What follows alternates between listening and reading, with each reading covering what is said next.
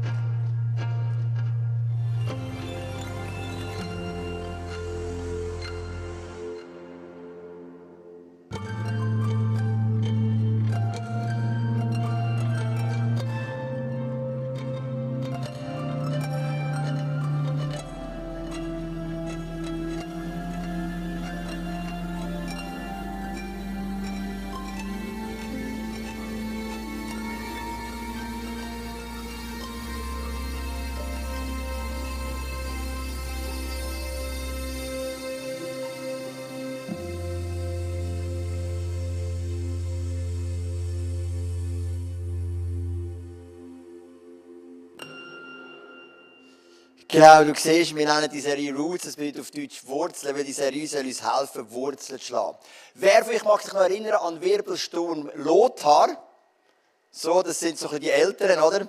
Ähm, ich mag mich auch erinnern an den Wirbelsturm und ich habe dann noch sehr ländlich gelebt, in einem Dorf, das heisst Knonau, das ist Agglomeration von Zug. Das ist immer cool, man kann sagen Aglo-Zug, oder? Das macht Zug dann so zu einer Großstadt. Und äh, mit dem Agglomerationsvorörtchen ist der Lothar auch gekommen. Wir haben jetzt sehr ländlich abgelegen gewohnt.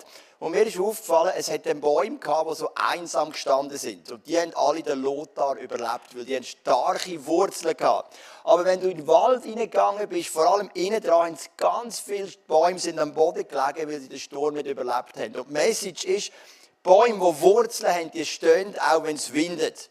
Und Bäume, die keine Wurzeln haben, die fliegen zusammen, wenn es stürmt. Und ich glaube, das ist ja so eine Botschaft, darum nennen wir die Serie Wurzeln, die Kirchengeschichtsserie, die soll uns wirklich Wurzeln geben. Und ich möchte kurz eine Übersicht machen. Wenn wir von Kirchengeschichte reden, dann reden wir von fünf zeitlichen Epochen. Wir reden so von der sogenannten alten Kirche. Das hört, also fängt an mit dem Ende der Apostelgeschichte, also so weit, wie uns die Bibel erzählt, bis 300 nach Christus. Dann kommt die konstantinische Wende. Das ist der Kaiser, der sich zum Christentum bekehrt hat und das hat alles verändert. Aus der verfolgten Kirche ist plötzlich eine Staatsreligion geworden. Dann das, was du sicher auch kennst, das Mittelalter 450 bis etwa 1500 nach Christus. Und dann ist nochmal so eine zweite radikale Wende gekommen, nämlich die Reformation. Und die müssen wir verstehen als Freikirchler, wenn wir unsere Wurzeln verstehen wollen. 1500 bis 1550 nach Christus und seitdem ist die sogenannte Moderne. Und in dieser ganzen Serie geht es uns nur um die alte Kirche. Also wir schauen nur in die ersten drei Jahrhunderte, nehmen verschiedene Themen dazu. Das nächste Sonntag haben wir beispielsweise das Thema Irrlehren. Irrlehren, wo die ersten Kirchen begleitet haben oder, oder beschäftigt haben. Wie sind sie mit dem umgegangen? Auch das hat viel mehr mit dem Leben von heute zu tun, als du denkst. Du wirst dann merken, nächsten Sonntag. Und diesen Sonntag haben wir eben das Thema Widerstand und Verfolgung. Und ich bin ein Pastor. Ähm, das hast du vielleicht schon gemerkt. Und mein Vater ist auch ein Pastor. Und mein Vater hat eine Kirche geleitet, eine Freikirche in Rockkreuz. Rockkreuz ist Aglo... Rockkreuz ist Rockkreuz. Genau, Novartis Roche ist eine Chemieweltstadt. Und, ähm, genau. Und, äh, was soll ich sagen? Mein Vater hat in, in dem Dörfli, wo zu der Zeit noch 6000 Einwohner hatte, eine Freikirche geleitet mit 500 Leuten. Eine der grössten Freikirchen, die die Zentralschweiz je gesehen hat.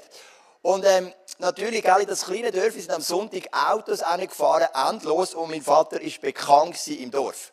Aber natürlich nicht nur positiv, man hat immer gewusst, dort hinten ist so etwas Komisches. Und ich in der Schule, ich habe mein Fett abbekommen. Zum Beispiel bei der Kante haben sie immer gewitzelt, haben gesagt, das ist mein Vater schafft auf der Bank und dein Vater ist Wanderprediger.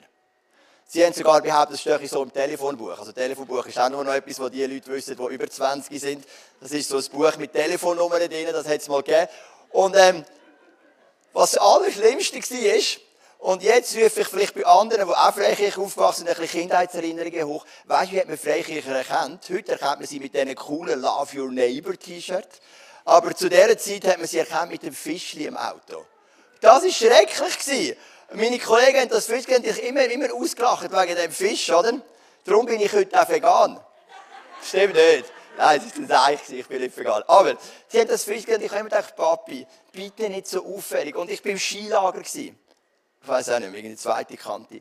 Und ich hatte den ganzen Zurückweg mit dem Car gedacht, Papi, könntest du nicht wie alle anderen Eltern dein Auto auf einem Parkplatz ein bisschen weiter weg abstellen und mich einfach holen? Weil ich hatte gedacht, mein Vater fährt sicher mit dem Auto gerade so vor den Gar dass all das Fischchen sind. Das hat mich die ganze Garreise beschäftigt. Und weißt du, was ist passiert? Mein Vater ist genauso gefahren, wie ich die ganze Garreise befürchtet habe. Hat sein Fischli so angestellt, dass alle, alle wieder anfangen lachen und ich habe das Fett abbekommen. Das ist ein Wunder, bin ich ja gleich Pastor geworden, oder? Und du siehst, wir haben wahrscheinlich heute ja nicht die Verfolgung, wie wir jetzt werden anschauen in der Kirchengeschichte, aber so die kleinere Art von Verfolgung haben sie auch. Und wenn mich die Leute fragen, jetzt ganz ehrlich, was ist deine grösste Angst als Pastor? Meine grösste Angst, ehrlicherweise, ist die, dass meine Kinder gecancelt werden wegen meinem Beruf. Das ist meine grösste Angst. Und ähm, bis jetzt passiert es noch nicht. Hier in Krien sind die Leute offensichtlich recht tolerant. Oder wir sind einfach noch nicht so bekannt. Das ist vielleicht die andere Variante. Ähm, aber das ist so ein bisschen eine Angst, die ich habe. Das habe ich so mega. Also so kleinere Ansätze von Widerstand und Verfolgung mag es durchaus geben haben. Ich habe das Bild dabei von einer Dornenkrone und von einem Kreuz. Und du musst wissen, wenn immer wir vom Glauben reden, ist Verfolgung immer ein Teil gewesen. Wir werden das sehen durch die ganze Serie. Verfolgung ist immer ein Teil, wo Menschen für Jesus eingestanden sind, ist Verfolgung ein Teil. Und wir möchten uns heute sechs Fragen stellen. Warum ist das Christentum überhaupt so stark gewachsen? Das ist nochmal eine kurze Repetition vom Redner in der Predigt, weil wir sie ja eben nicht online haben. Ich mache eine drei Minuten Zusammenfassung. Warum hat man Christen so verfolgt? Das ist die zweite Frage. Wie ist so Christenverfolgung überhaupt abgelaufen?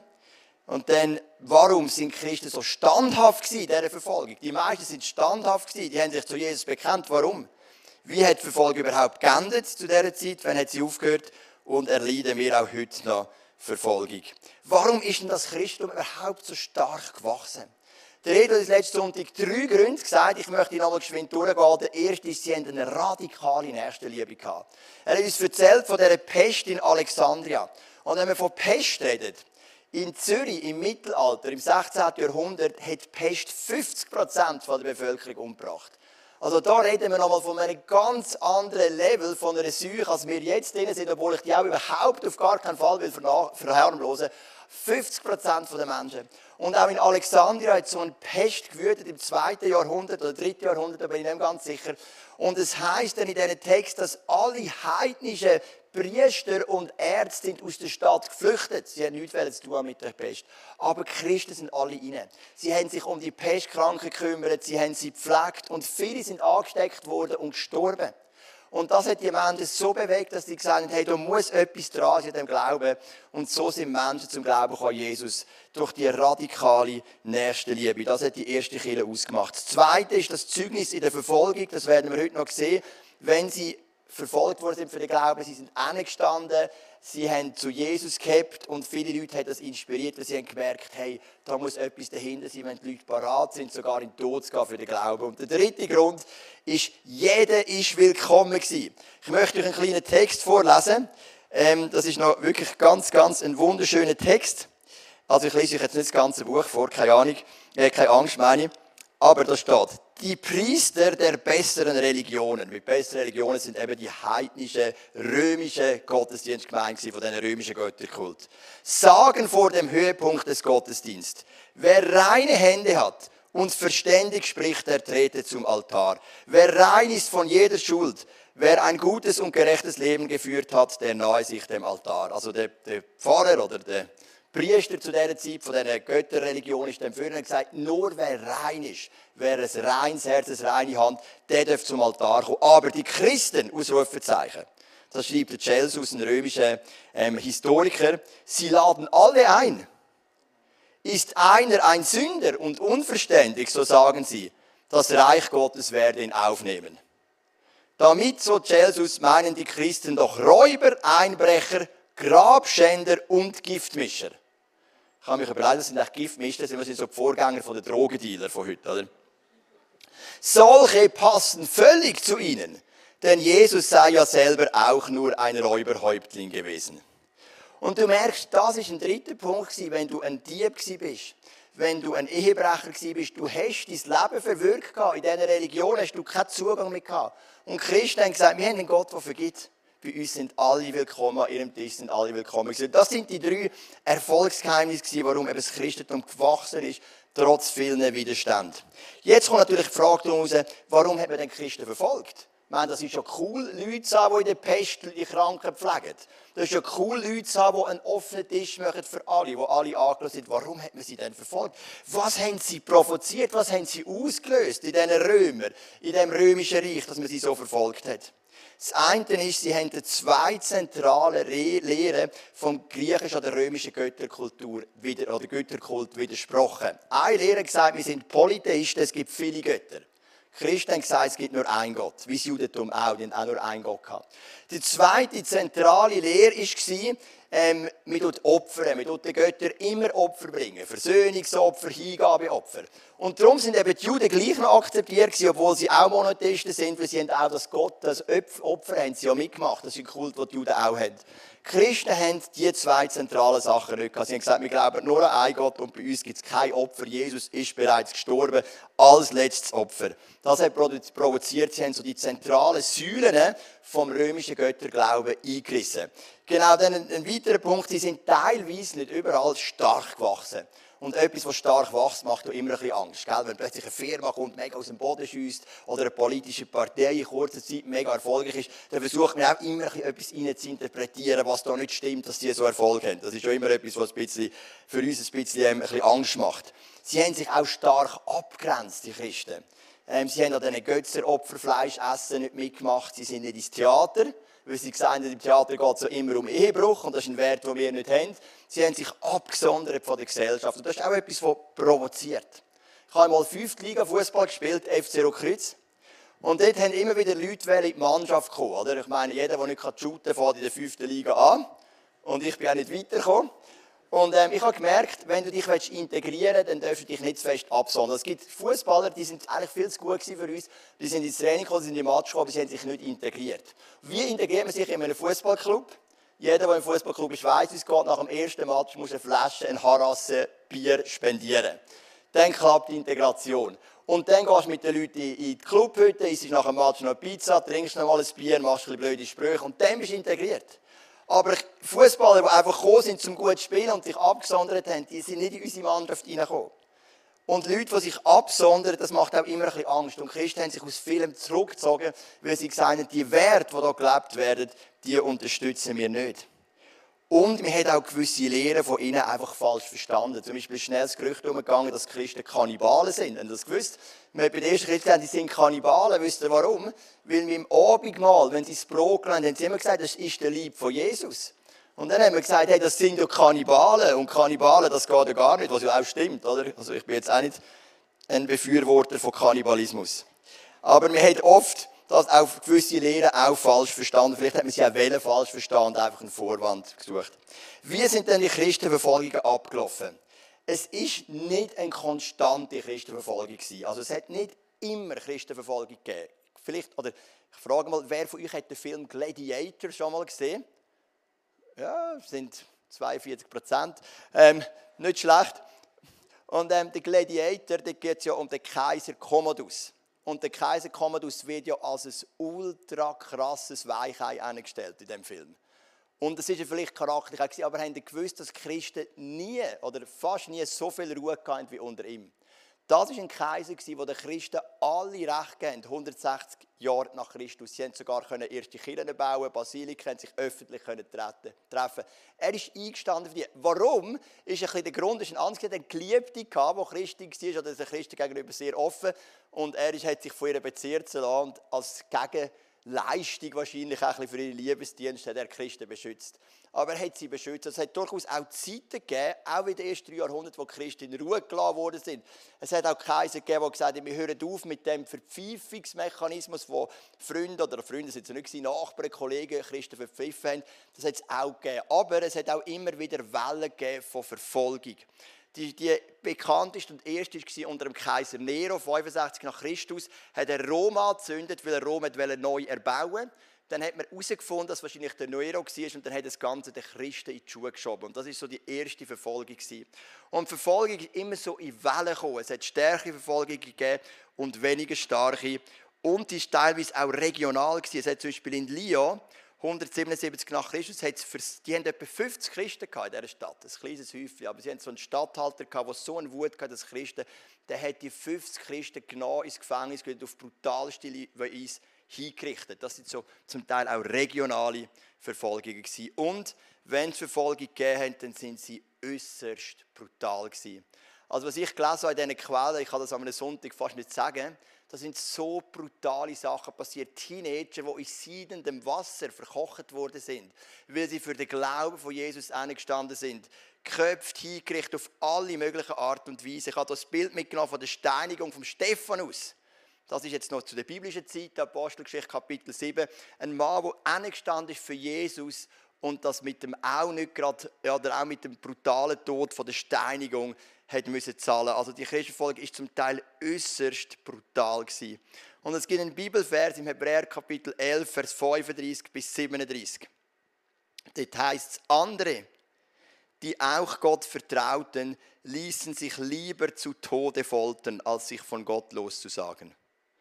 Ist krass, oder? Obwohl sie dadurch freigekommen wären. Sie waren bereit, ihr irdisches Leben zu verlieren, um durch die Auferstehung ein besseres Leben zu erhalten. Manche mussten sich verspotten und auspeitschen lassen, manche wurden gefesselt und ins Gefängnis geworfen, sie wurden gesteinigt, sie wurden zersägt, sie wurden mit dem Schwert hingerichtet. Und das war eine Realität.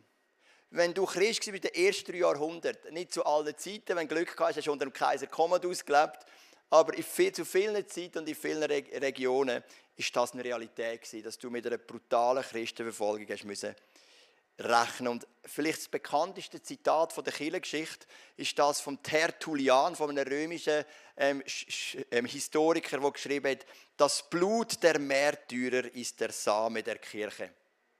Und was meint er mit dem? Er sagt, hey, die Märtyrer, die haben so mit so viel innerem Frieden, mit so viel Überzeugung sind zum Glauben gestanden, dass die Leute haben das gesehen, die Hinrichtungen waren oft öffentlich, in Arenen und so weiter. Und die Leute haben gesehen, mit welcher Überzeugung die zum Glauben stehen, dass viele Leute im Publikum gesagt haben, den Glauben will ich auch. Auch wenn es mich vielleicht auch den Tod kostet, aber da muss etwas dran sein.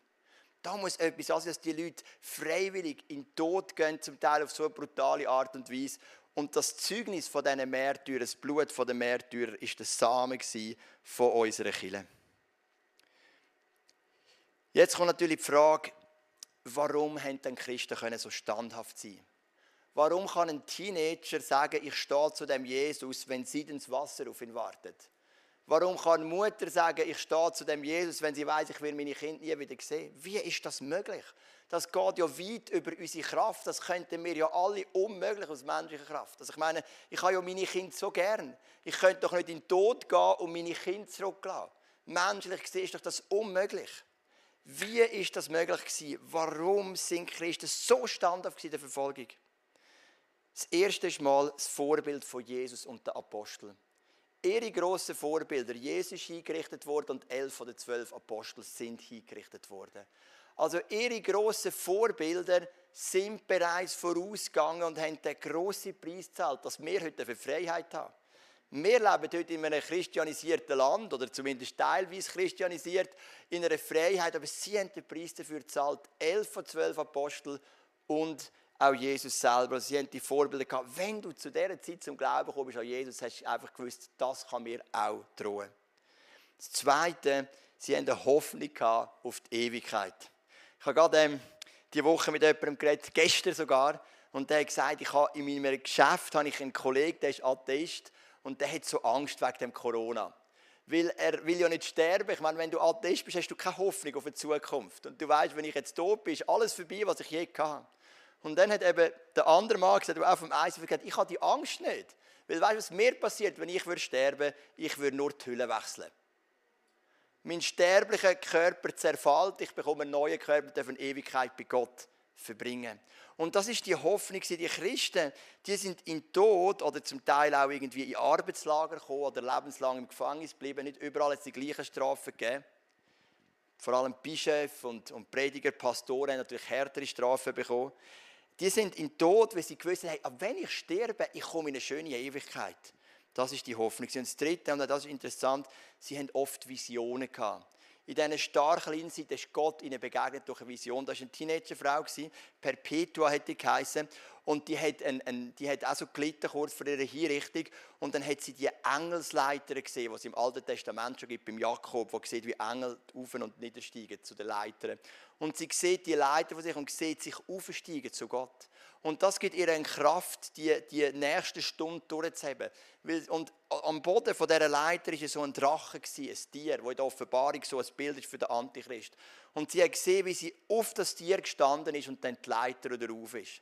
Also das Bild für sie war, ich muss jetzt noch ein bisschen leiden, weil das Tier mich attackiert, aber ich werde auf das Tier stehen und ich werde dann mit der Leiter in den Himmel auf. Das sind zum Teil so Visionen, die sie daran festhalten lassen haben. Oh, das war eine andere Frau, die haben ein Kind geboren, noch kurz vor dem Tod. In der Zelle, war halt schwanger, oder? Und dann hat sie geschrauen beim Gebären, so wie es halt ist. Und dann ist der, der Gefängniswärter und gesagt, wenn du jetzt schon so leidest, wie wirst du erst leiden mit dem, was noch vor dir steht? Und dann hat sie eine Antwort gegeben, sie hat mich noch bewegt, sie hat gesagt, jetzt leide ich für mich, weil ich etwas bekomme, was ich will. Aber nachher wird ein anderer für mich leiden. Und so mit dieser Gewissheit, mit dem Bild von Jesus vor Augen, ist sie in die Verfolgung hinein. Und die Christen sind standhaft gewesen. Es gibt auch in der Apostelgeschichte eine Geschichte, wo die Apostel gefangen genommen werden, auspeitscht werden, dann wieder freigelassen werden. Und dann steht folgendes, die Apostel ihrerseits verließen den Hohen Rat voll Freude darüber, dass Gott sie für würdig geachtet hatte, um den Namen Jesu willen Schmach und Schande zu erleiden. Wir sagen beim Petrus, als er, als er vom Nero hingerichtet worden ist, und man hat ihm gesagt, du wirst kreuzigen, jetzt hat der Petrus gesagt, was für eine Ehre, ich dürfte gleich Tod erleiden wie mein Herr Jesus.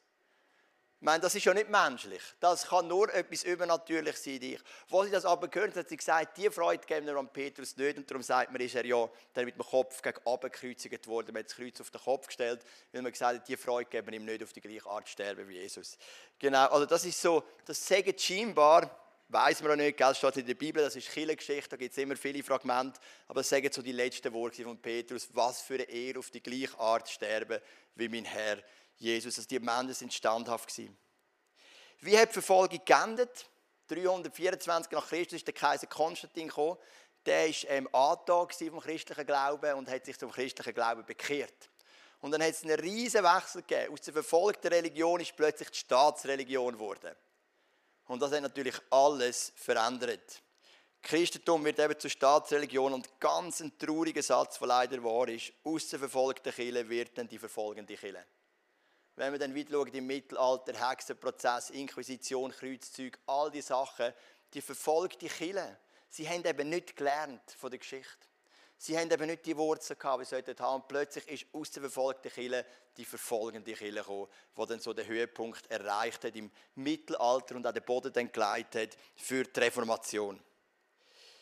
Jetzt noch meine letzte Frage erleiden wir heute auch Verfolgung. Also ich meine, weltweit ist das keine Frage. Da gibt es viel Christenverfolgung, gerade vor allem auch in muslimischen und hinduistischen Ländern ist die Christenverfolgung stark.